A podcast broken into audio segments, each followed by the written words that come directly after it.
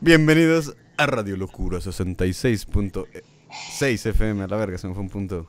El programa donde un chamaco pendejo y otro más pendejo te cuentan historias de gente muerta obsesionada con inmortalizarse y si no, se, si no soñaban eso, al menos lo consiguieron.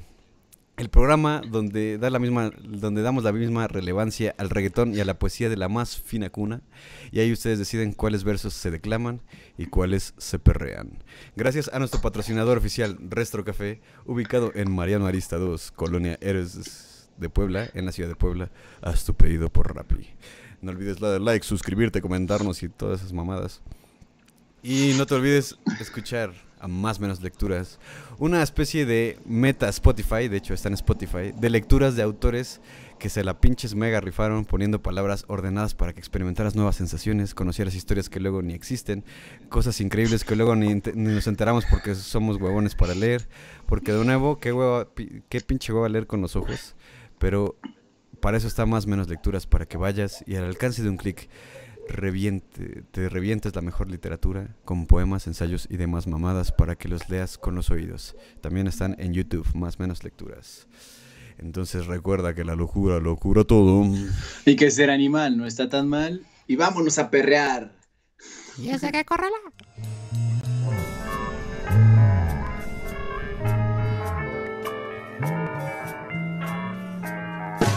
Locura 66.6 en frecuencia moderada. Ideas idiotas para gente inteligente. Adiós.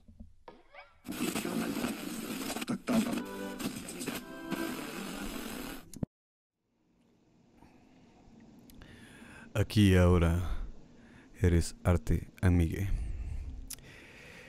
Entre todos los poetas de esta tierra y todos los argentinos, Girondo fue uno de los mejores. Y no lo digo solo a título propio solamente, sino que es solo a título propio solamente, pendejo. Sino que es prácticamente muy absurdamente difícil nombrar un puñado de humanos que hayan hecho de la poesía su lengua materna y de la metáfora un girasol cubierto de rocío por la madrugada. Un gran hijo de papi que logró hacer con su vida un privilegio de escritura y alabanza a las sensaciones, cosa que no es tan difícil si, tienes bien conectado tu espíritu con tu bola de pensar. Pero Girando, Girondo lo hizo bien y lo hizo increíble. Es de esas personas que sin querer fundaron una vanguardia en todo un pinche continente. Sin querer un día escribían los mejores poemas con las mejores métricas y al otro unos cuantos más con la prosa rota y encabronada. Oliverio Girondo fue de esos poetas que le interesaba solo un poco más allá de lo que cabía en el universo de las letras, el papel podrido de los libros que no se escriben, la naturaleza absurda del suicidio largo y tedioso, el juego de fantasmas que Girondo arrancaba de la tinta y en, en el que nosotros aún giramos hondo. Oh. Uh, oh, empezando con la referencia directa al nombre, muy bien. Pues bueno, Ustedes se preguntarán, ¿y quién es este pendejo, no? pues es uno de los mejores poetas eh, de Argentina, al menos me atrevo a decir, no sé si algunos lo consideren tal vez como de la lengua en español, pero Argentina lo tiene así como, uh, no mames, Girondo. Algunos lo dirán, ¿no? Como Arjona en Guatemala. Pero bueno. este, ¿algo quieras decir antes de que empecemos con este pinche güey de pinche lleno? Pues que yo sí diría que es no solo de Argentina, sino de donde sea que se hable español. Está chido porque ponen al español contra las cuerdas, ¿no? Las cuerdas. Y, y le hace unas buenas, unas buenas faenas a la lengua española. Y eso donde quiera que se hable español, lo mismo en Puerto Rico, guiño, guiño. Donde quiera que sea español, lo quitan y no lo ponen. Donde quiera que quitan el trapo y no lo pongan en español. Ahí está Girondo. Ahí, Girondo hace su magia y lo gira todo. Así es. Lo gira hondo. Octavio José Oliverio Girondo. Un hombre que nació en Buenos Aires, Argentina, el 17 de agosto de 1891. Nació en una calle que hoy ya no existe. Así. Empezamos con todo. Así. Con, con, la erosión hasta de las calles. Así es. A huevo. Su cuerpo y la calle ya no existen. y nos vamos a ir un poquito rápido con su vida porque pues, era un hombre acomodado ya ni siquiera podría contarse que jugaba las canicas ni estas cosas. O sea, este güey ya jugaba Xbox a, a, su- a sus ocho años, güey. Eh, entonces, un, después de, bueno, ya creció, ¿no? Evidentemente pasa el tiempo, ustedes hagan de cuenta que pasa el tiempo muy, muy rápido. Y se va a vivir a Europa con su familia. Y pues ahí va a las mejores escuelas, güey. O sea, hijo de papi, güey. O sea, no mames. Hijo de papi, está bien de tío eso, güey. Es mi rey, pues. Pues. Este. Y bueno, regresa, ¿no? A Argentina. Pero este güey se queda todo enamorado de Europa porque, pues, obviamente, en América Latina nos están oprimiendo siempre. Entonces allá es como era, era como el sueño. Y ya no tanto porque hay más coronavirus allá. Pero bueno. Que comenzó a estudiar Derecho y de hecho se graduó y todo el pedo. Pero lo interesante aquí es que hizo un trato con su papá, ¿no? Así ya sabes, aquí negociando con la familia. Y le dijo, oye papi, es que la neta me encanta ir a Europa, güey. O sea, Ibiza, güey, Francia, Italia, güey. O sea, todo está súper cool. Entonces dijo, sí, sí, vete si quieres, pero nada más en los veranos. Y entonces ya, eh, estudia Derecho con esa condición de que vas a estudiar Derecho y te voy a dejar ir a Europa y ya todos contentos. A huevo, sí. Y pues eh, al regresar a Europa constantemente, e- este güey se empieza a abrir to- a todo el mundo, que siempre le había gustado que era la literatura y todo este pedo, el arte. Y, y empieza, pues, empieza a eclosionar, güey, su, su espíritu ar- artístico, ayudado por eh, las vanguardias, ¿no? Europeas que en ese momento, pues, es donde estaban, es el viejo mundo, ¿no? Obviamente la gente va a hacer cosas. Huevito Girondo se abrió en Europa. Y, ajá, entonces, este, en Europa, pues, conoce el surre- surrealismo, el cubismo, el dadaísmo, ¿no? Entonces, cosa que aquí en América, pues, apenas no teníamos ni tele a color y ellos tampoco. ah, estoy bien pendejo. Pero bueno, este güey ya se volvió como un cronista de sus propios viajes, güey, ¿no? Pero en forma de poema. Porque, pues, por ejemplo, en sus viajes a España, Italia, Francia, incluso, o sea, por ejemplo, iba a Brasil. Y fue, por ejemplo, a Egipto, güey, un lugar que a mí me encantaría conocer. El río Nilo, güey, las pirámides este, de Giza, güey, todo el pedo, ¿no? Y pues al, al- a raíz de todos estos viajes, güey, saca su primer poemario llamado 20 poemas para ser leídos en el tranvía, editado con sus propias ilustraciones, güey, ¿no? Entonces el güey ya estaba aquí como... De hecho fue pintor también, pero no voy a Ujú. ahondar mucho en eso porque de hecho no se conoce mucho de su obra, güey, o sea... No, o Él, sea, él- él mismo hizo por ignorarla un poco, ¿no? Sí. Sin embargo, pues sí pintaba y Yo dibujaba. pinto para mí. Yo canto para mí. Em, bueno, este libro sale en 1992. Y nada más se los digo para que se vayan haciendo una idea de qué. de cómo era el pedo, ¿no? Más o menos de. Pues. Eso, ¿no? no, nada más se los voy diciendo porque. Más o menos en esta época es cuando también ya está floreciendo uno de mis. De mis. Este viejitos, iba a decir viejitos, pero es que ya está muerto, güey. Pero un, sí, mi viejito preferido, tal vez, güey, Jorge Luis Borges, güey. Pero aquí era un, un chamaco, güey, ¿no? Tendría unos veintitantos o treinta años, güey. Y ya am- ambos estaban sacando cosas. Entonces, cuando sale, cuando sale este libro de este güey, eh, es un pretexto para hablar de Borges, la verdad. no es cierto. Este. Bueno, empiezan a salir obras de los dos casi paralelamente. Y bueno, esto empieza como que a fundar la vanguardia argentina, ¿no? Lo cual esto no era ninguna coincidencia porque ellos dos se conocían bastante bien, güey. De hecho, entre otros poetas y escritores, este tenían eh, eran como el grupo de los escritores mamadores, güey, ¿no? Así como eh, hay no sé, eran como 10 o por ahí así lo llegué a contar, este que se quedaban de ver en un café, bueno, no es cierto, no era un café, se llamaba eh, la confitería Richmond, que está en Buenos Aires. Exacto. Y ellos eran conocidos como el grupo de Florida. Y había otro grupo que no me acuerdo cómo se llama, el grupo de... Bo- Boedo. el, El grupo grupo de Boedo, que eran como... eh, tenían esta como rivalidad, se supone, pero realmente no era así porque algunos pertenecían a otra. Es mucho pedo, ¿no? Mucho pedo como para que se caiga la URSS, al final de cuentas. Entonces, eh, Bueno, tenían, eh, eran dos grupos, hagan de cuenta que era el mismo, da igual. Y este, entonces ya se empiezan a escribir cosas aquí, pues, cosas serias, ¿no? Groserías fuertes, ya chingonas. este, pero bueno, más chismes de Borges después de los comerciales. ¿Te gustaría ganar dinero por internet, cierto? Regresamos, regresamos efectiva- efectivamente con Borges. eh, porque este güey figura en su vida no solo de esa manera, sino de algo muy cagado que a mí me, me- me dio gusto reconocer en esa historia, güey. Que fue que se rumora simplemente que Borges en algún momento salió con una chica que se llamaba Nora Lange, que era hija de un noruego y no sé qué. Por eso supongo que se dice Lange, solo por eso lo digo. Eh, ella es una poeta y una escritora también muy vergas, güey. Y ella termina siendo años después la esposa de Girondo, güey. ¿No? Entonces, este, aparte de tener esos vínculos artísticos y todos, también ya tenían vínculos así como de que de las relaciones que yo conozco, la vecina y no sé qué, y mi papá es tu papá y no sé qué. Este, Se llevaban fuerte, se llevaban pesado. Se llevaban peso. No, solo es una coincidencia y es algo, algo chido, ¿no? Pensar, imagínate que, eh, o sea, digo, Nora Lange estuvo con Borges y con Girondo, güey, aparte ella era una escritora muy verga, o sea, ¿qué estaba pasando en ese momento en la, en la vida, güey? Pero bueno, este, no sé, yo no estaba vivo.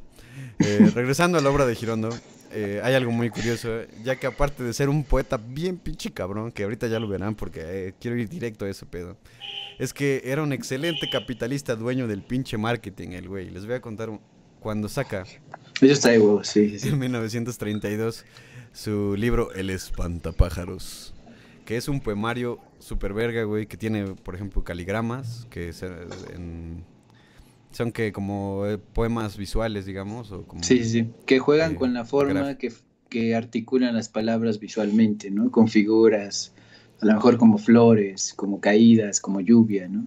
Y se ve plasmado con palabras también. Sí, creo que por ejemplo en, en su caso era como este espantapájaros, como la silueta, pero todo estaba hecho de letras, ¿no? Claro, es como dibujar con palabras, poesía. Este, bueno, tenía más eh, poesía y mamadas bien vergas ese, ese nombre, ese nombre, ese este libro. Esa obra. Lo bien vergas de esto es que este libro trae en la portada un espantapájaros que en realidad es una escultura hecha de papel maché por el mismo Girondo, ¿no? Entonces dirían, ah, eso lo hace cualquiera, güey, eso no es ser el dueño del marketing del mundo. Pues yo lo sé que no, mis chiquitines. Pero, Pero lo que hace este güey es que de repente dice así como, voy a hacer que mi pinche libro, güey, se venda hasta que se agote, aunque me lleve el pingo. Y entonces agarra, agarra la escultura y la pone en una pinche carroza, güey. Y hace que seis pinches caballos la jalen durante, eh, du- durante el trayecto de una calle, la salve. Ah. Bien, Este- improvisando como Girondo, la poesía de la locución. Este. Hizo, hizo que tiraran de la pinche carroza, güey, con su, con su escultura de papel maché, y allá iban así, como que un chingo de güeyes, haciendo un, un parafernales, puta madre, güey.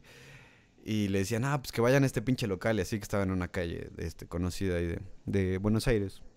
O sea, Florida, me parece. Sí, la calle Florida. Y este.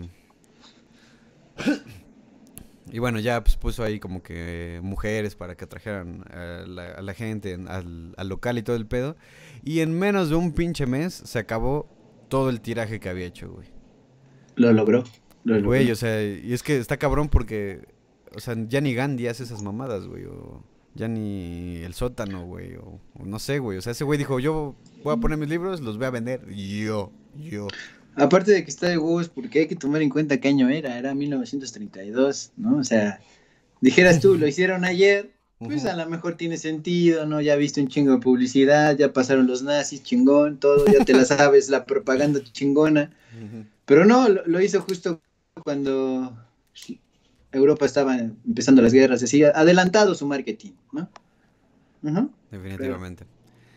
Y pues esto nos deja ver que era un hombre muy ocurrente, Girondo, güey. Eh, y se, se divertía de a madres, güey, ¿no?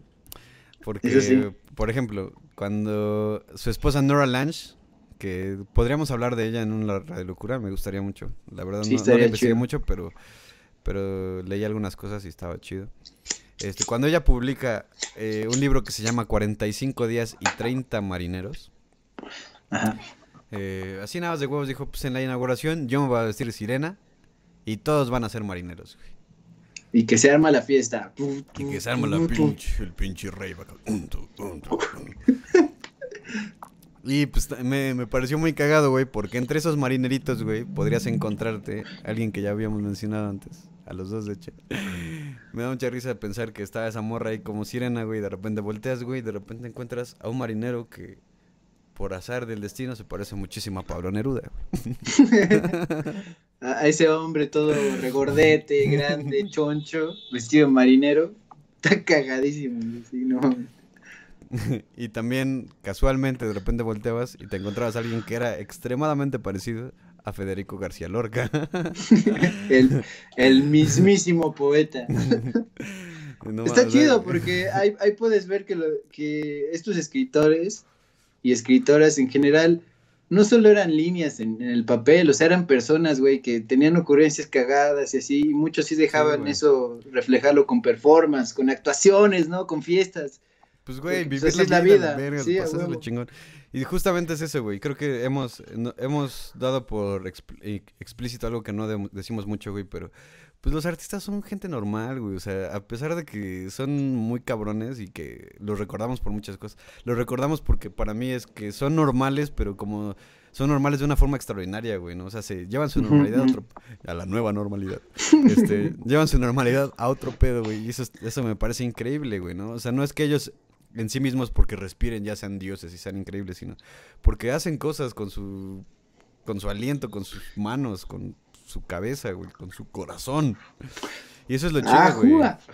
Sí. Eso es lo chido. Entonces, pues, o sea, son seres humanos, güey. Igual se masturbaban, igual cagaban, igual, este, les rompían el corazón y la verga. y, o sea, se- algún- alguna vez se pararon sobre un Lego, yo qué sé, güey. O sea, no, no son dioses, güey, ¿no? Pero bueno, Sobre una piedra, quizás, igual y no había leguas en ese momento. una piedra de Lego. En cuanto a Girondo, ya pasando. bueno, es que esa imagen de los marinos me mamó, güey, que me los imaginé así como con su medio Popeyes, güey, como medio con, su- con rayitas acá así, güey, no sé, cagado, güey. El clásico marinerito, pero eran poetas vestidos. y sí, güey, pu- pura pinche gente, este, poeta. Em, en cuanto a Girondo, regres- regresando ya a él, este, ya, bueno, hay muchas publicaciones de las que podríamos hablar y todo, pero una de las chidas, de las que, con las que se consagra, digamos, eh, es uno que publica en 1953, es decir, 20 años después de esto, que se llama En la más médula. Es un, es un poemario que iría trabajando, ampliando con cada reedición hasta el día de su muerte prácticamente. Sí, su, su proyecto final de toda la vida. Que es como... y Es como lo dijo Cortázar, que eso se nos pasó decir en el episodio de Cortázar. Que es como el día que yo escriba el, mi obra maestra, al otro día me muero. Ajá, claro, claro. Y justamente este güey yo creo que lo, lo logró, güey. O sea, porque realmente fue como que el, li- el libro... Tiene libros muy chidos. Sus poemas están vergas durante todo el, el tiempo, pero aquí sí se fue a la verga, ¿no? Con más médula. Este... Y literalmente lo mató, güey, ¿no? O sea, lo- se murió con él, güey. Este... Pero bueno, eh, toda esa alegría y pinche este, fantasía, güey, de ser un gran poeta y vestirse de marinero, güey, y ser el dueño del marketing del mundo y así. Termina con un súbito, chingas a tu madre, te atropello a la verga, güey, porque... porque lo, arro- lo, lo arrolla un carro, güey, y lo deja paralítico. Y esto, pues, deja muy sentido a su cuerpecito, güey. Y, pues, poco a Obviamente. poco se empieza a marchitar. Y pues realmente busqué por todas partes de qué murió Oliverio Girondo, pero no, no, no- nunca me dijeron. Y Yo les pregunté y nadie se le- se- el, pu- el punto es que dicen que se complicó algo por ahí, ya que era paralítico y así, y pues muere en enero de 1967. O sea, ya no vio ese güey la- toda la revolución de 68, hubiera estado bien verga que ese güey hubiera estado. Pero aún así fue una vida larga, ¿no? Setenta y tantos años. Sí, y aparte Sí. hay, que, hay que pensar que era acomodado, güey, que le fue bien. Eh, su- amigo era Borges. ¿Qué más podía pedir en la vida, güey? C- Creo que queda claro entonces. ¿Para qué? Tierras, yo- ¿para qué las quiero? Patitas, porque las quiero. Ahora bien, lo, que yo quería puntualizar es que la rivalidad que iba ante, que, que estaba ante los dos grupos de Florida y Boedo era, ma- era más bien concentrada en, en dónde se desarrollaban, porque los que eran de Florida, que estaba Borges y Girondo, por ejemplo, o Girondo, como quieran decirle, eh, hablaban más bien de las cosas cosmopolitas del mundo, ¿no? Así, los grandes temas, ¿no? Y en el caso de, del otro grupo, Boedo. De, de Boedo, hablaban más bien de, pues, de cantinas, historias así de pobredumbre, ¿no? Era, Y- era más de izquierda, eso, eso era muy marcado, güey. Era mucho, mucho más de izquierda, güey. Ajá, y estaban más metidos en el pedo social revolucionario o al menos con- contestatario o, o de cosas este, abandonadas, ¿no? Como, como ya decía, la borrachera y, y demás problemas sociales y políticos. Eh, sin embargo, eso no quita que, que ambas eh, corrientes de esos dos grupos pues forman la literatura argentina y después se exporta a, a todo el mundo, ¿no? Y está chido que haya como esas contradicciones, esas discusiones, porque a pesar de eso eh, se puede seguir creando cosas, ¿no? A pesar de tus referentes y a Sí. pesar de ser acomodado. Y de hecho, por ejemplo, creo que fue el mismo Borges que acuñó el término de flor, Floredo, o algo así, el grupo Floredo, algo así que era como el, el casamiento de esas dos palabras, de Boerlero y de Florida. Boedo y. Florida, perdón. Y pues es- esa riña y ese pedo, güey, eso es como eh, la Es- América eh, de las Chivas, güey. O sea, es como la, gente, la gente lo toma así como, no mames, es que eh, ganaron las Chivas a la América, huevo, este, perdió papá y la verga. y la verga, pero en realidad, pues ellos eh, se van a chupar juntos y se la pasan de huevos y les Y se verga. leían entre sí. Se- se les vale verga lo que tú pienses, güey. Sí, Eso es lo que pasaba con ellos. Leían entre sí y eso es lo chido. Sí. Sabían lo que Un estaban poco, haciendo un poco como lo- que ya hablaremos en algún momento, güey, los, este, los contemporáneos aquí en México. Y los estudiantistas. güey. Es algo parecido, claro. Gru- grupos que tienen temas diferentes, pero a fin de cuentas eran escritores, eran artistas y eran seres Es que la gente humanos, quiere ¿no? polarizar todo, güey. Todo, todo lo quieren polarizar, pero no. También los, los enemigos son amigos. Ok, bueno, vamos, vamos a hablar. Voy, quiero eh, terminar ya esto con. em- para. ah, quiero que- ejemplificar su genio, güey, ¿no? Quiero que hablemos Dale. a través de las letras de Girondo, güey. Dale, dale. Nada más decir rápido, por ejemplo, que de joven, pues tienes este, esta etapa donde son poemas viajeros, güey, ¿no? Quiere conectar con el mundo, ya les, les dije que iba a África y a, a España y, bueno, Europa y así. Entonces viajaba mucho y escribía sobre eso. Eso es como el primer Girondo que conocemos. Exactamente. Ya un poco después, ya viene el, el Girondo amigo de Borges, de la vanguardia, el mordaz, el, el sarcástico, el, el desafiante de la realidad, güey, ¿no? Este. Que, que me, me suena mucho más, por ejemplo, a, a cosas ya como los contemporáneos, un pedo así, güey, ¿no?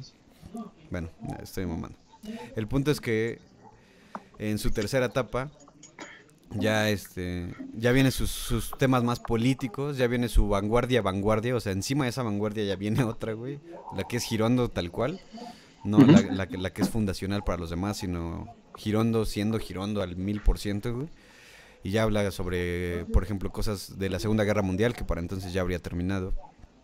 Este, él escribía artículos y todo ese pedo, lo- lo- los, los hace como en un compendio también.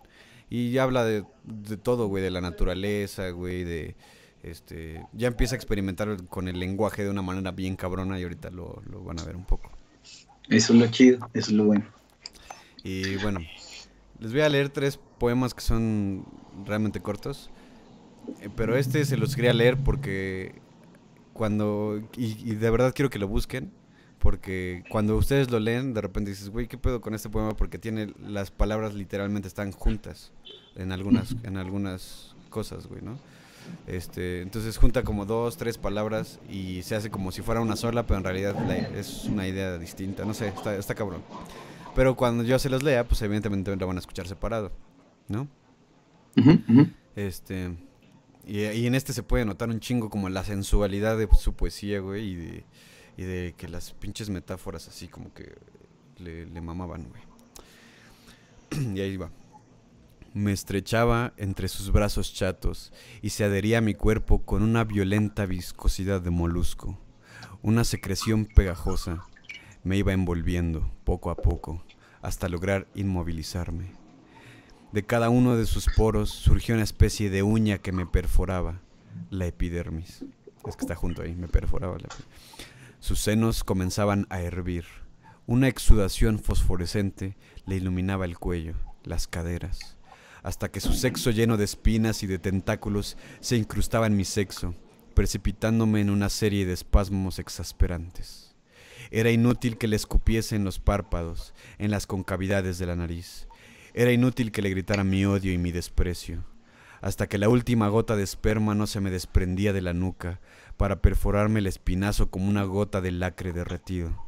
Sus encías continuaban sorbiendo mi desesperación, y antes de abandonarme me dejaba sus millones de uñas hundidas en la carne, y no tenía otro remedio que pasarme la noche arrancándomelas con unas pinzas, para, para poder echarme una gota de yodo en cada una de las heridas. Bonita fiesta la de ser un, la de ser un durmiente que sufructúa la predilección de los súcubos. Es, verga, güey. Es, es, un Creo que no tiene título, lo van a encontrar como me estrechaba entre sus brazos chatos.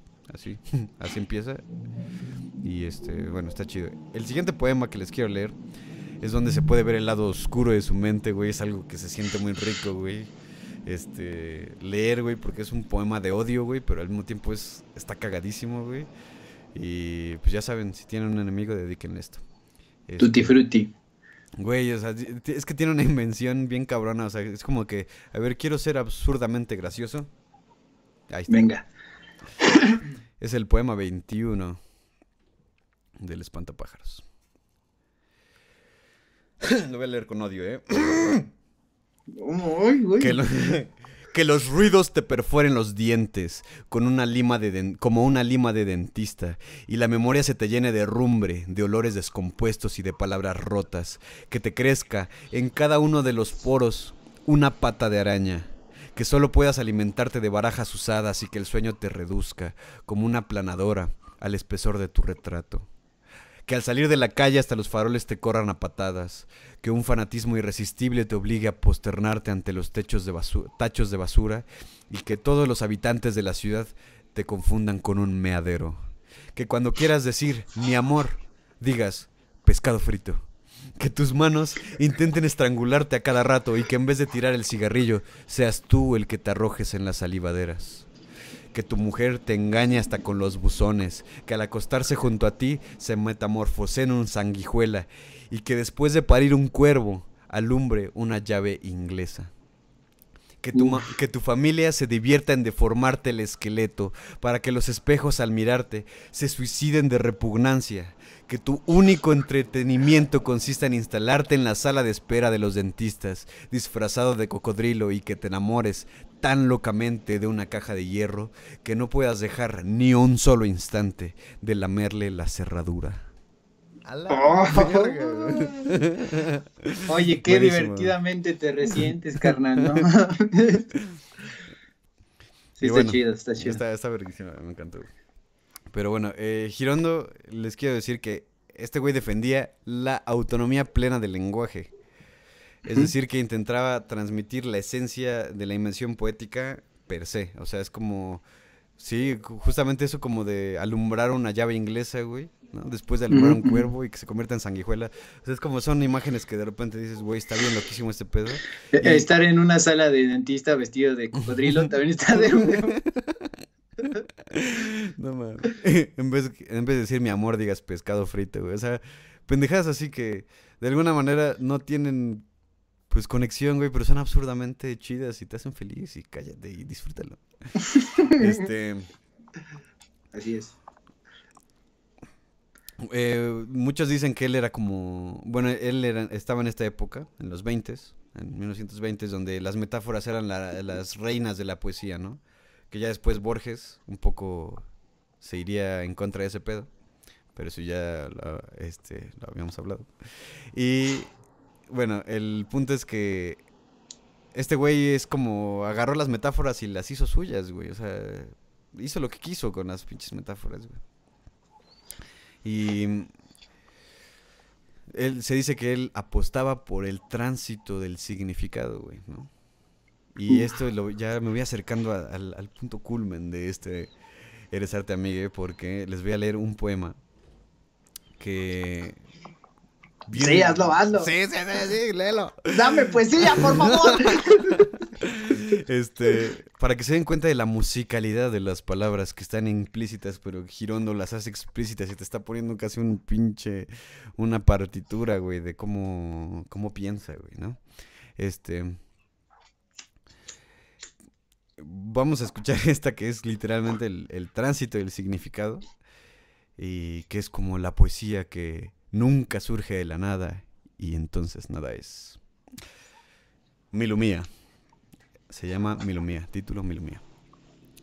Milú, mi lubidulia, mi golosida lobe, mi luz tan luz tan tú que me enlucí el abismo y desentratelura, y Afrodea, y mi nirvana el suyo la crucis los desalmes, con sus melimeleos, sus erosiqueidas, sus decúbitos lianas y dermiferios limbos y gormullos.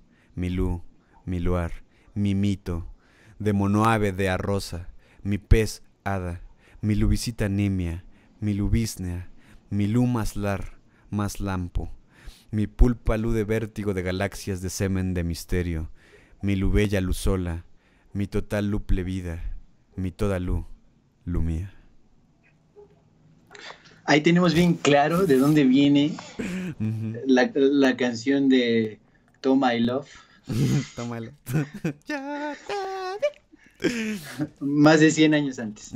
Más o menos. Sí, sí, sí. A la verga, güey. Ese poema me encanta, güey. Sí, yo lo sé bien Si que es me de tus muero, me lo tatúan en la espalda antes de meterme al pinche. Pero Ah, bueno, bueno. Este fue Girondo. Esperemos que les haya gustado un chingo porque este güey neta es- está en otro pedo. Y así como les leí esos tres, tiene muchísimos poemas que valen la pena. Es más, si no les gusta la poesía, yo creo que ese güey podría ser que les guste. Pero bueno. Tal cual, creo que es de las mejores opciones para entrarle, porque te cuestiona todo lo que escuchas y lo que has escuchado de las palabras en español, con referencias a, a otro pedo siempre. ¿no? Si te Y fuiste entonces- de nalgas con, con y mi voz que madura, y mi voz que madura, y mi voz que madura, y mi voz que madura, con este güey las vas a tener enterradas en el piso, güey. Sin duda. Wow. Pero bueno. Pues sí, Girondo. Pues, sigamos con otro gran artista. Un artista típicamente atípico. Y pues vamos a... ¿Quieres introducir la canción, por favor?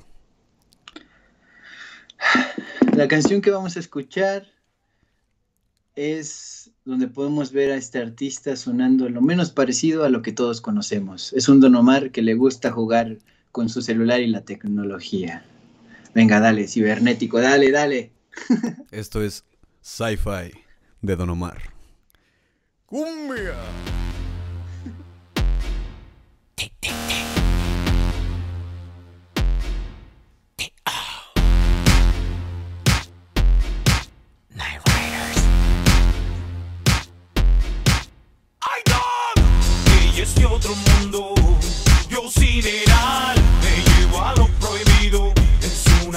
Marcialino.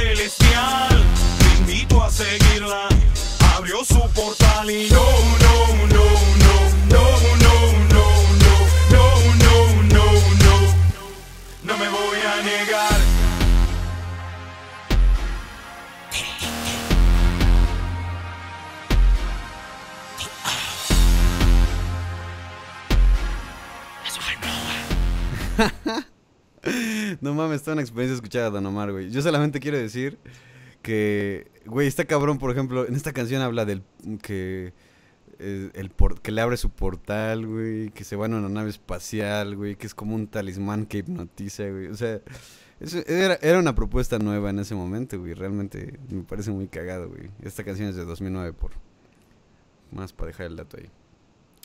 Así que que entre, que salga, que te invada. Gerciana, musicágate con nosotros y con Don Omar. Entre los artistas del reggaetón, Don Omar siempre se ha llamado a sí mismo el rey de reyes, el rey del reggaetón, el rey Omar. Aunque tiene competencia como Daddy Yankee, Héctor y Tito y demás otros nombres, hasta Tego Calderón incluso que es su amigo.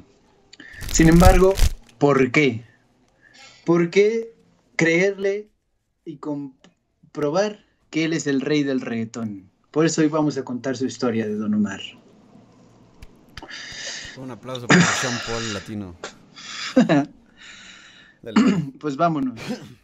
El 10 de febrero de 1978 nació en San Juan, Puerto Rico, Puerto William, William Omar Landrón Rivera, en un humilde barrio llamado Villa Palmeras, y tendría una infancia difícil porque su familia era disfuncional y con muy pocos recursos, a causa de un padre ausente y donde la carga de trabajo caería totalmente sobre su madre, como sigue siendo lamentablemente común en casi cualquier lugar de América Latina. Prontamente en un golpe de rebeldía, con tan solo 14 años, se largó de su casa, con la idea de que podía rifarse solo a vivir la vida, ¿no? Pero dos años después estará metido en medio de un atentado, donde balazos de por medio se incrustarán en el coche donde andaba paseando con otros amigos.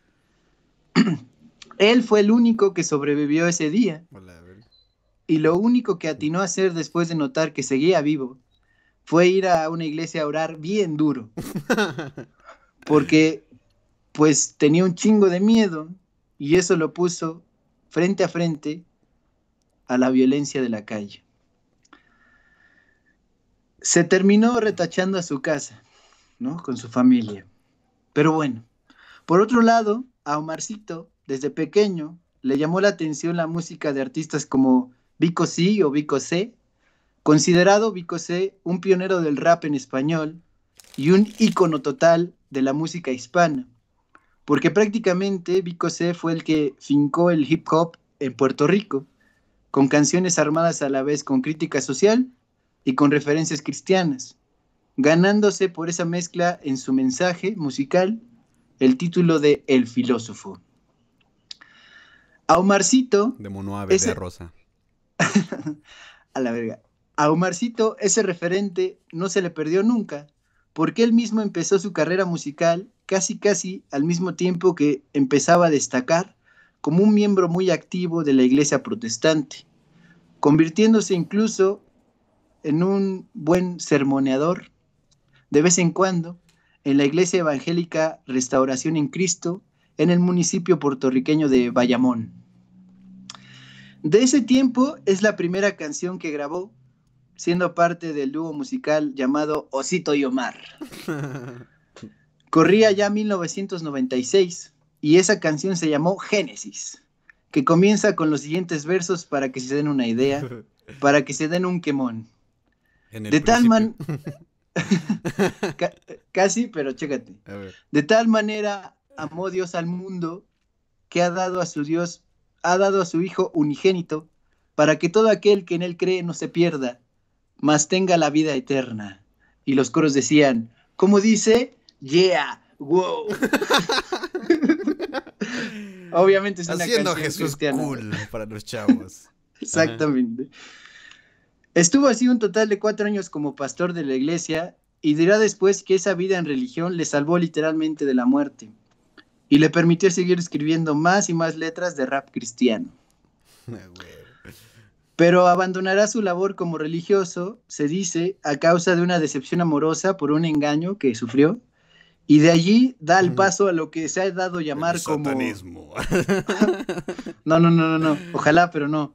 De allí dio el salto a lo que se ha dado por llamar muy exquisitamente el reggaetón secular. Ah, Es decir, el, el reggaetón que no tiene la creencia religiosa como tema, ¿no? Que habla de la vida en general y no de la religión. Ah, y también será en esos momentos que se vuelva padre por primera vez, es decir, papá, no, no sacerdote, porque eso ya lo había sido, al tener a su hijo, a su primer hijo llamado Daniel Omar en el año 2000.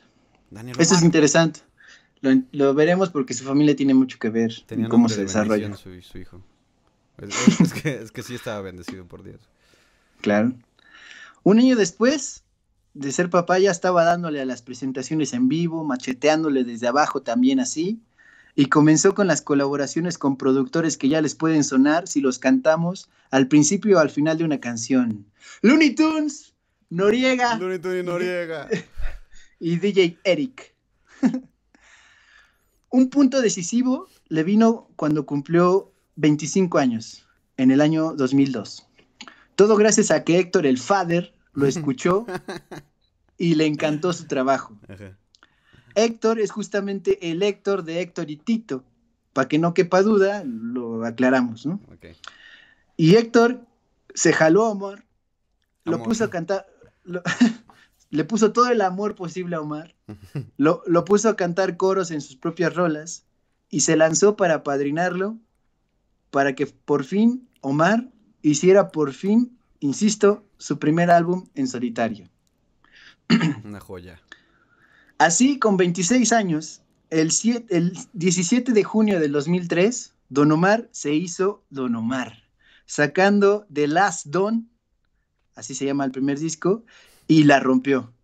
Porque en su disco participaron varios otros artistas que también iban en ascenso, por ejemplo, el multiconocido Daddy Yankee y el mismísimo Héctor el Father cantaba con él ahí. Y hasta la fecha lleva más de 500 mil copias vendidas en Estados Unidos y tiene certificación como disco de oro en esas mismas tierras y como doble disco de platino en Latinoamérica. ¡Qué óvole, papá! La canción quizás más famosa de ese primer disco es la de Dile, que el coro les va a sonar a huevo que sí, porque va así. Cuéntale que te conocí bailando. Cuéntale que yo- que yo soy mejor que él. Cuéntale Que te traigo loco. Cuéntale, Cuéntale no lo que tú me quieres ver. Sí, que tú me Que quieres tú me quieres ver. A huevo, sí, sonó por todos lados. ¿Habrá sido Parece para Dios esa? Muy, muy veladamente, pero luego complicado. I didn't say anything.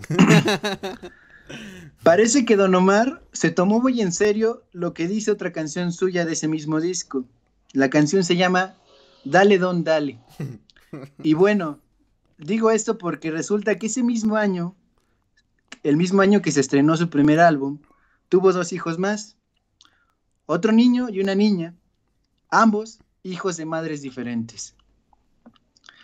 Ok, así pasó. Se los pasa al costo. Al siguiente año sacará algo que se volverá recurrente en su carrera, una versión en vivo de su álbum, con el plus de combinar sus canciones, los famosos remixes, que por ese entonces no se habían visto mucho en el género. Y también hacía arreglos chidos para variarle sabroso al son latino, ¿no?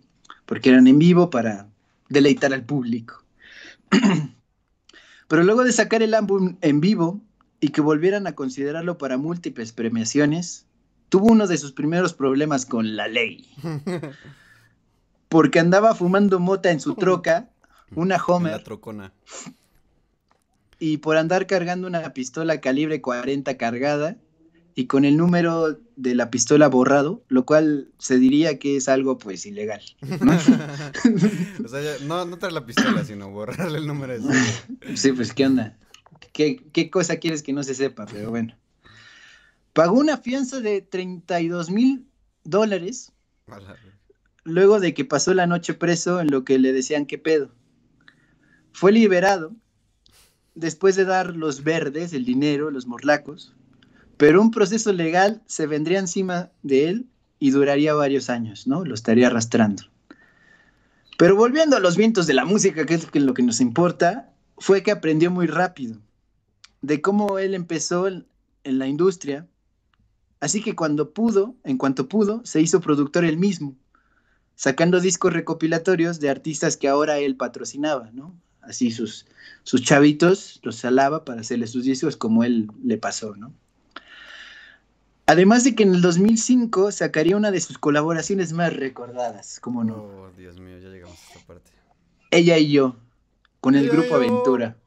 Es un rolonón, ¿no? Que sigue sonando hasta la fecha. Qué historia, ¿eh? En el 2005 fue este pedo.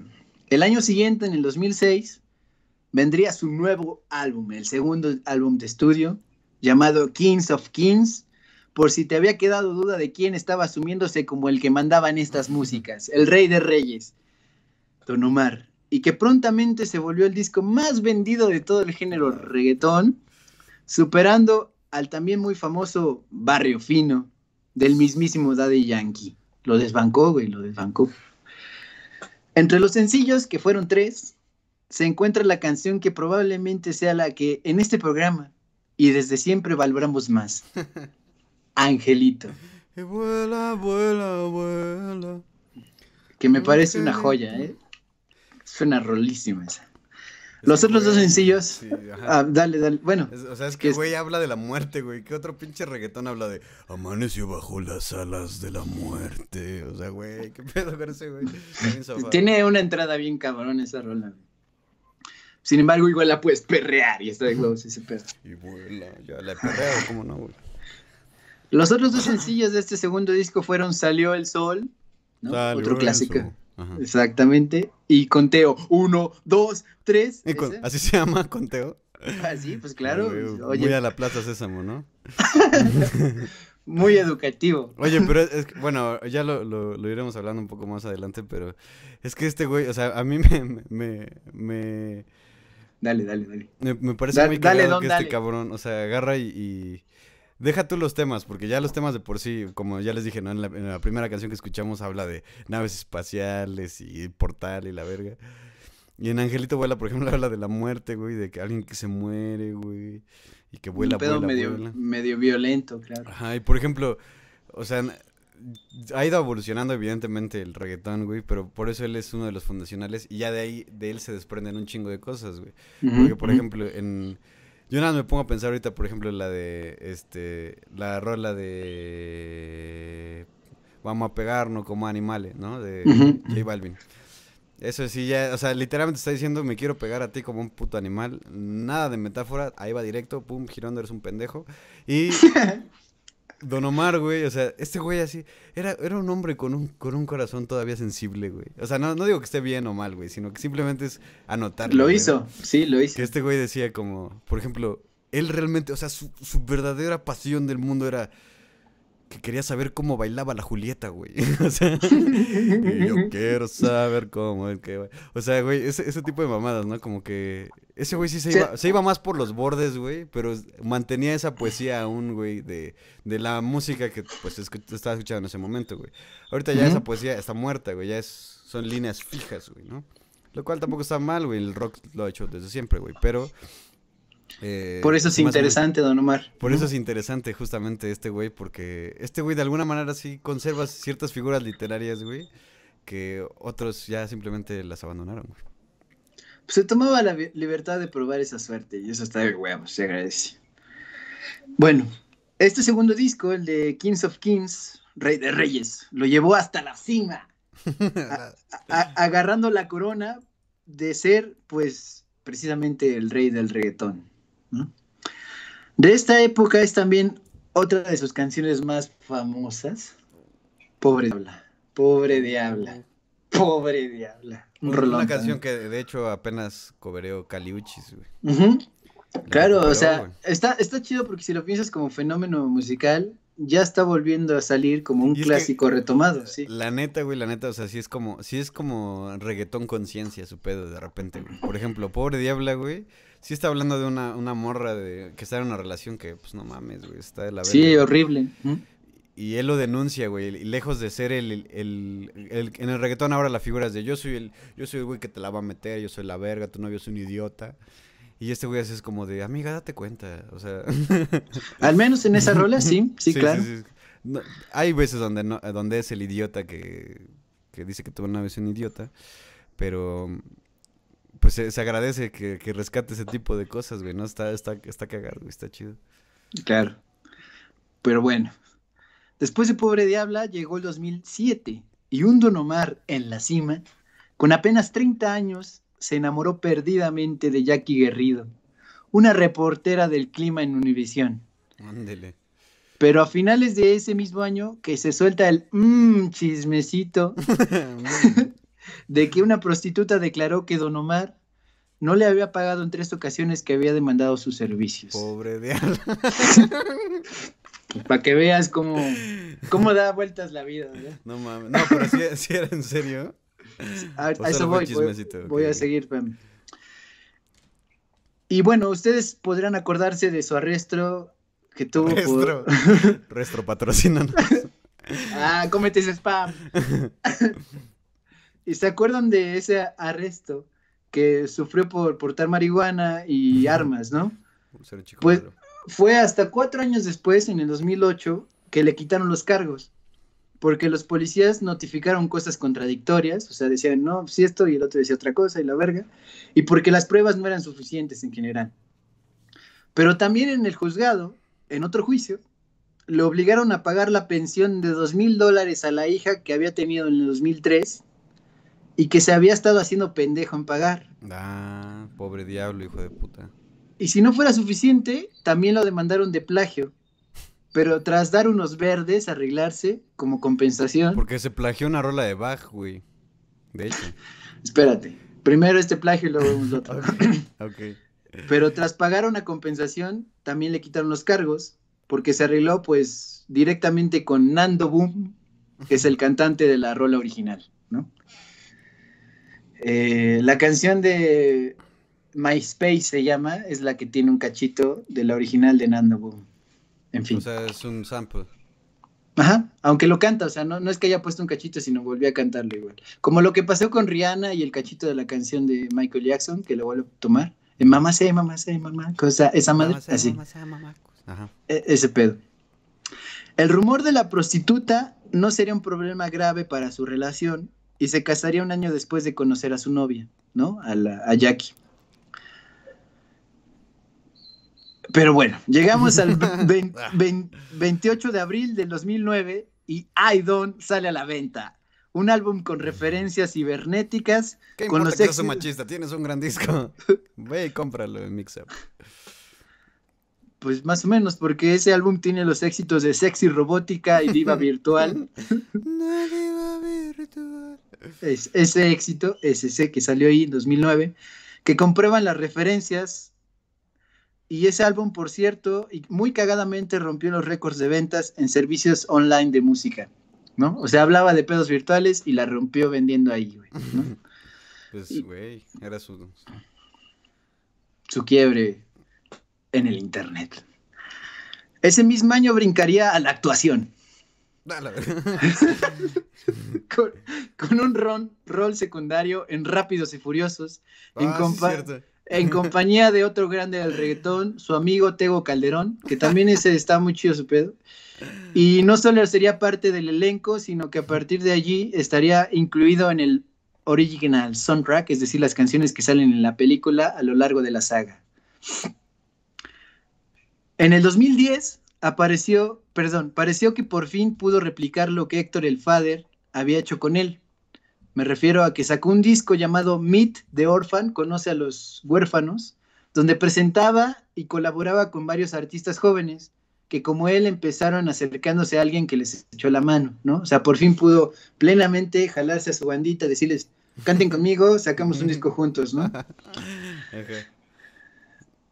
Y bueno, la danza kuduro forma parte de este disco, Oh. hermanito. Ok. Esta rola también saldría en Fast and Furious 5, la película número 5, al igual que Tabú, que es la de Llorando se fue la que un día me hizo llorar, que va como medio samba. Llorando se fue. Exactamente. justamente eso es a lo que yo iba de Bach, güey. Esa es, esa es Sí. una canción que es de Bach, güey. O sea, Ahí está. ves la partitura y es Llorando se fue la que me hizo llorar, güey. o sea, y aparte está cagado porque esa, esa canción también está, creo que no, no, no lo he visto en otra parte, güey, pero en el, en el DF, güey, la CDMX, este, hay algunos camiones que cuando van de reversa tienen esa canción. Y digo, güey, qué buen gusto, Don Omar, güey. Pues es este disco de Meet the Orphans, ahí salió este rola que se llama Tabú. En el 2011 fue el año donde se quebró su matrimonio y ella, la Jackie, ahora metió una denuncia por violencia de género, así ya directamente, Verga, güey. y Un solicitaría, machista virtual. y solicitaría una orden de restricción, así de pedo, así ya no te acerques, güey. Porque él antes la había amenazado vía Twitter algunos meses atrás. Oye, eso, eso sí es hipocresía, ¿no? Primero pinche sacerdote y que la verga, güey. Ya echándole flores y todo el pedo y nos salió bien pinche golpeador, güey.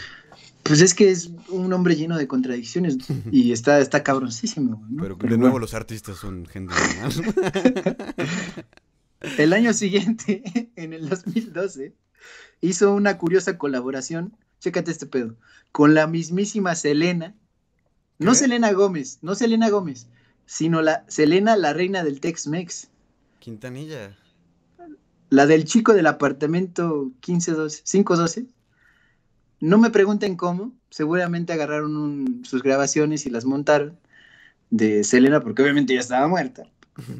Pero la canción se llama Fotos y Recuerdos, por si quieren escucharla, y también se incluye como colaboradora a Nati Natasha en este sencillo. Chéquense nomás, ¿eh? Don Omar con Selena Quintanilla, en el 2012.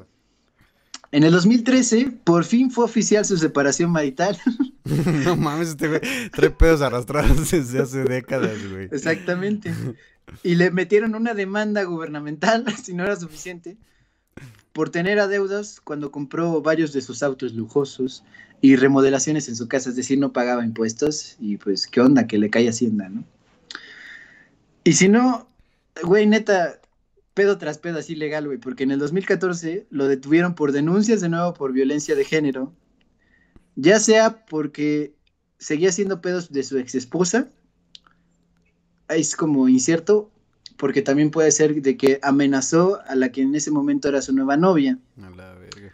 El punto es que le pusieron un grillete electrónico en la patita, de esos que registran dónde estás. Y pagó, pagó un adelanto de una fianza de 600 mil dólares y estuvo detenido una noche acosado, acosado, no, Acos- ah, No, el que acosaba era él. sí, sí, sí, A- acusado por una jueza por violencia doméstica, maltrato, amenazas y de nuevo por posesión ilegal de un arma de fuego.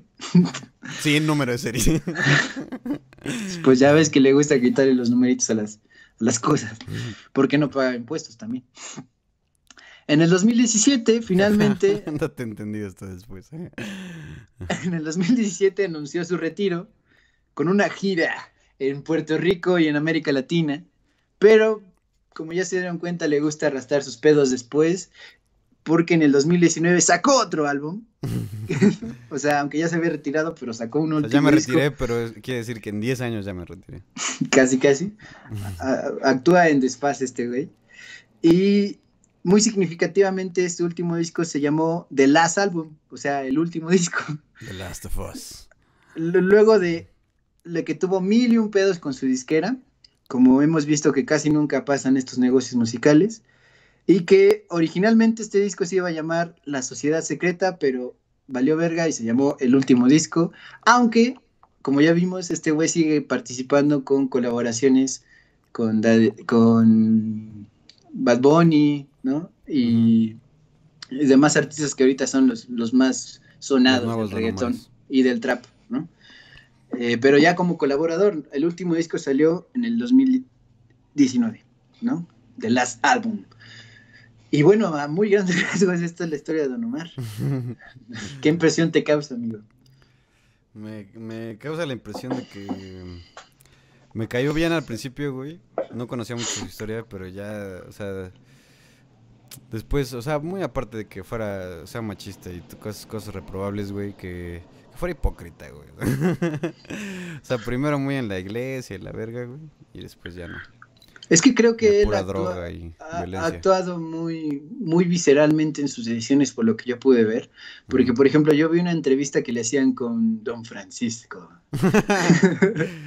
en Y- Sábado Gigante. Sí, sí, sí.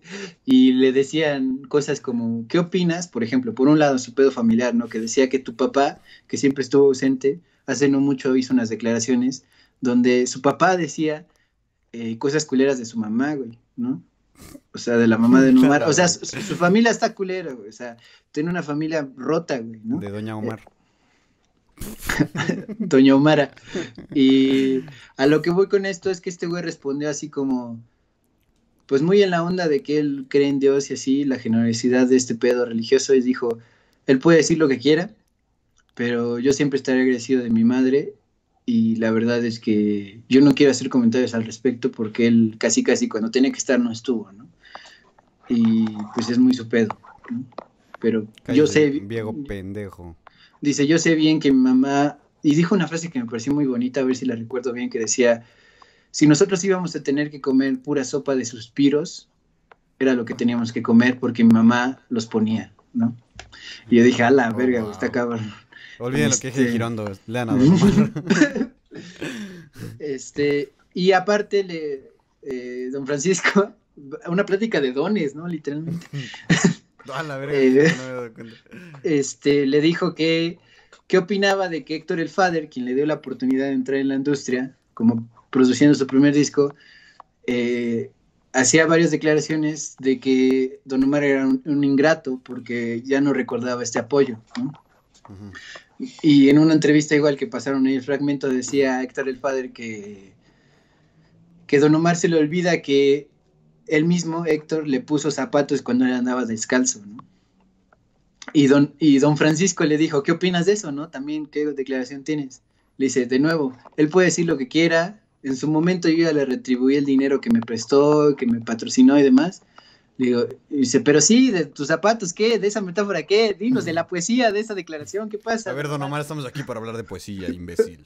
Y lo que, y lo que respondió fue, eh, bueno, si quieren saber qué opino de eso de que dice de mis zapatos ahora Lean uso nuevo libro que sale en septiembre. No, ojalá hubiera sido un buen quiebre, muy cagado, pero dijo, pues ahora uso Salvatore Ferragamo o algo así.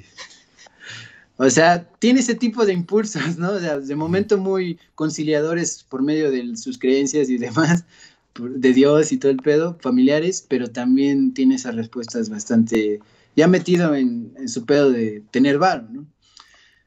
Es lo que es, ¿no? Es una contradicción muy cagada. Sin embargo, eh, yo quería de- declarar que ante estas metáforas y declaraciones eternas y sus problemas arrastrados, a mí me pareció muy cagado y muy chido hacer esta investigación sobre Don Omar porque es como ponerse frente a lo a lo que es muy parecido a la realidad latinoamericana, pero en una isla que tiene el pedo de Estados Unidos, Puerto Rico, o sea, es una realidad que de veras es muy interesante, güey. Y si tenemos estos personajes que hacen música y demás, porque finalmente son eso, son músicos, eh, está chido para ver que, que tienen su recorrido, aunque el- pareciera que no tienen una vida más allá de estar bailando y la fiesta y todo este pedo, ¿no? También son personas, güey, eso, eso queda bastante claro, seas un reggaetonero o seas un poeta como Girondo, ¿no? Y, y pues Don Omar supuestamente ahorita está retirado, pero eh, pues sigue colaborando, aunque sinceramente yo prefiero el Don Omar de sus primeros dos discos y el de I Don, que se puso aquí bien cibernético. Y pues nada, yo, yo quería agradecer a este programa. por- Por darme la oportunidad de hablar de Don Omar. sí, tal cual lo que iba a decir.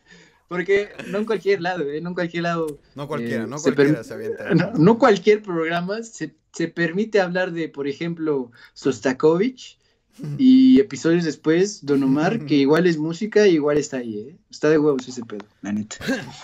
Yo quiero terminar diciendo, güey, que a mí, yo me siento, ¡Ah! yo, me, yo me siento como eh, un poco identificado artísticamente con él. Eh, bueno, no artísticamente, pero me siento identificado con él. Porque, por ejemplo, yo siento que Don Omar, güey, eh, de alguna manera, güey, yo lo sentí como el radio locura en los podcasts, güey. Es lo que ya te había comentado, ¿no? A ver, a ver. O sea, todos hacían reggaetón, todo el, el reggaetón se sigue este, haciendo. Sí, claro. Y Radio Locura, pues es un podcast entre un mar de podcasts, güey, ¿no? Por eso quiero agradecer a todas las personas que nos ven diariamente. Todos los pinches días aquí a las 7 de la mañana, sin falta. Este. No, pero a lo que voy es como, o sea, por ejemplo, para mí el, el, el cáncer del podcast es hablar sobre el tag de tu primera vez. Y hay que contar historias sobre la casa de tu abuela y cosas así, güey, ¿no? O sea, como que, güey, si quisiera que fueras mi amigo, mejor te escribo, güey, y escucho tus historias y ya, güey, pero a huevo tragarme tus pinches historias que a nadie le importan, güey, ¿no? Y esta gente tampoco, a veces a la gente no le importa, güey, ¿no? Pero pues in- intentamos hacer una propuesta como de, güey, conoce a este güey, este, este, este, este güey escribe chido, este güey hace buena música, Don Omar tiene otra cosa más allá, nada más, que no nada más es ella y yo, o sea, ese tipo de cosas, ¿no? Y este güey hacía un poco lo mismo con el reggaetón, es decir, güey, sí, sí son, es el mismo dembow siempre, güey, son los pinches tamborazos, güey, son más o menos el, el, la, todos est- estos ciclos sexuales en las fiestas y la verga. Pero también está el angelito que se muere, güey. También está la pobre diabla que, que tiene un Don Omar que, que le pega, que es un culero, güey. O sea, ese tipo de cosas, güey, ¿no? Como que con lo mismo intentaba proponer otra cosa, güey. Y eso a mí me parece... Pues siento que es a veces lo único que queda realmente, ¿no? Porque como dirían muchas, muchas personas, güey, ojalá nadie me escuche, güey. No hay nada nuevo bajo el sol. O sea, eso de no hay nada nuevo bajo el sol, güey. Eh, pues Pero es ¿qué cierto tal? hasta que lo. Salió el sol. Pero ese es mi punto, güey, ¿no? O sea, no siempre, güey, vas a, a poder innovar en algo, güey, pero con los medios que tienes, lo puedes hacer muy, muy, muy de huevos, ¿no? Pues probar suerte, eso hizo. Igual que, por ejemplo, Girondo, todos dirían, ay, güey, todos los poetas en este momento están haciendo metáforas. Sí, güey, pero ese güey se aventaban las metáforas que a la verga, güey, ¿no?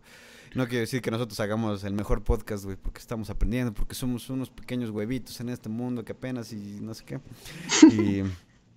Pero, pues intentar proponer cosas y eso es lo que yo respeto en las personas y es algo que yo intento también poner en, en mi vida y tú también en la tuya, güey, ¿no? Como, güey, vamos a proponer cosas con lo que se tiene porque a lo mejor pues, no podemos hacer un podcast en holograma, que estaría de huevos. Si nos puedes ayudar a hacerlo, te pago 10 pesos. Entonces, este güey es lo que hacía, güey. O sea, tenía, con lo que tenía hizo algo, güey, y lo hizo diferente. Y a lo mejor luego por eso ya no pegó, güey, porque se fue a explorar más y ya era cibernético y ya era pinche galáctico, güey. Esta canción, por ejemplo, que como men- mención honorífica, güey. Eh, Galactic Blues, güey, ¿no? Yo te dije, güey, esta pinche canción de Don Omar, güey, tiene el título como una canción de Frank Zappa, güey, ¿no? O sea, tiene Cosmic Debris, güey, o así. Entonces está como muy, muy loco. Y cuando tú escuchas la canción, pues es reggaetón normal y así, pero tiene un piano, güey, que se escucha como blusero, güey. Y, y eso realmente yo nunca lo había escuchado en ninguna otra canción de reggaetón. Entonces eso es lo que yo respeto mucho de él, güey. No respeto que sea un pinche machista de mierda, güey, pero este respeto que se haya ido de la iglesia. Y a- además, más allá de los temas que tocaba, ese güey escribe sus canciones. Y eso se agradece mucho. Pues ahí lo tienen. Pues sí, Don Omar, el mismísimo rey de reyes del reggaetón. Ah, por cierto, por un periodo como de cinco años se peleó con Daddy Yankee porque los dos competían por la cima del reggaetón, pero después se reconciliaron, incluso hicieron un concierto juntos en vivo y sacaron ese álbum. Eh, se llamaba Dos Reyes, un Trono y pues igual Ah, existe si, qui- si quieren escuchar a los dos grandes referentes del reggaetón pues clásico, podemos decirlo así, también existe, ¿no? En La vivo. música clásica. Pues sí, porque Es- quieras o no, ya es un, un movimiento que existe y tal cual es, ¿no? Así es. Y así será por siempre, Don Omar, siempre en nuestros corazones. Esto fue Radio, no cierto, espérate, todavía una falta. No se olviden de pedir a Rappi al número 22 28 77 01 99. Pedí arresto, Y- no Rappi. Ah, pendejo, siempre digo lo mismo. No, a Rappi no pidan nada, a menos que sea Restro. pidan a Restro. El 2228 770199, el número está en la pantalla. Y pues también búsquenos en Instagram como at restrocafé, arroba restrocafé. Y pues chequen todo lo que hay, porque hay comida deliciosa y si les llevan hasta su casa. Eh, no te olvides de escuchar el álbum Radio Locura, una colección de música desconcertante y pues ya me acaba de calcular en el momento. Los dejamos con esta experiencia sonora de Don Omar. Angelito vuela, una oda a la muerte. Esto fue Radio Locura 66.6 FM, ideas idiotas para gente inteligente. Yo estoy más idiota que todos ustedes. Y adiós. Adiós. Ay, güey, me equivoqué.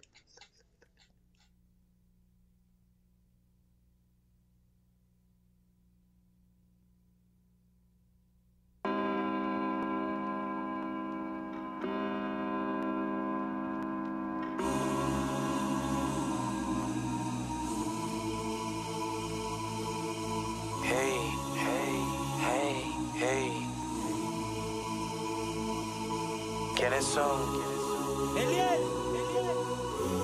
Don, el rey, el rey.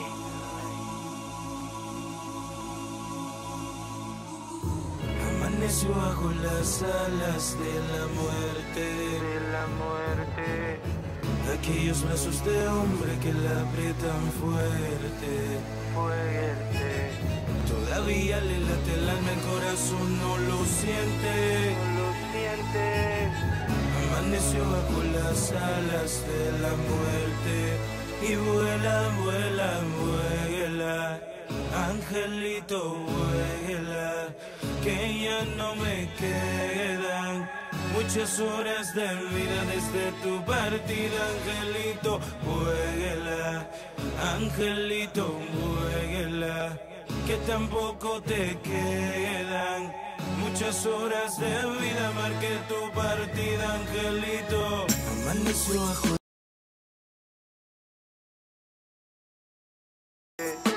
aquellos besos de hombre que la aprietan fuerte.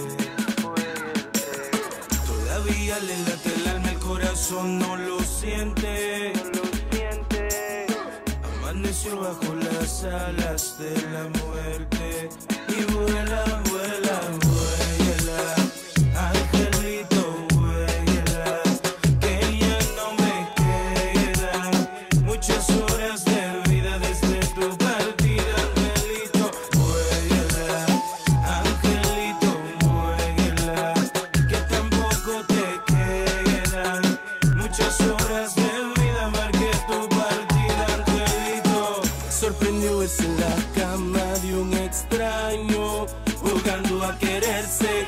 Nunca pensó que la venganza, un desengaño, la hiciera atreverse.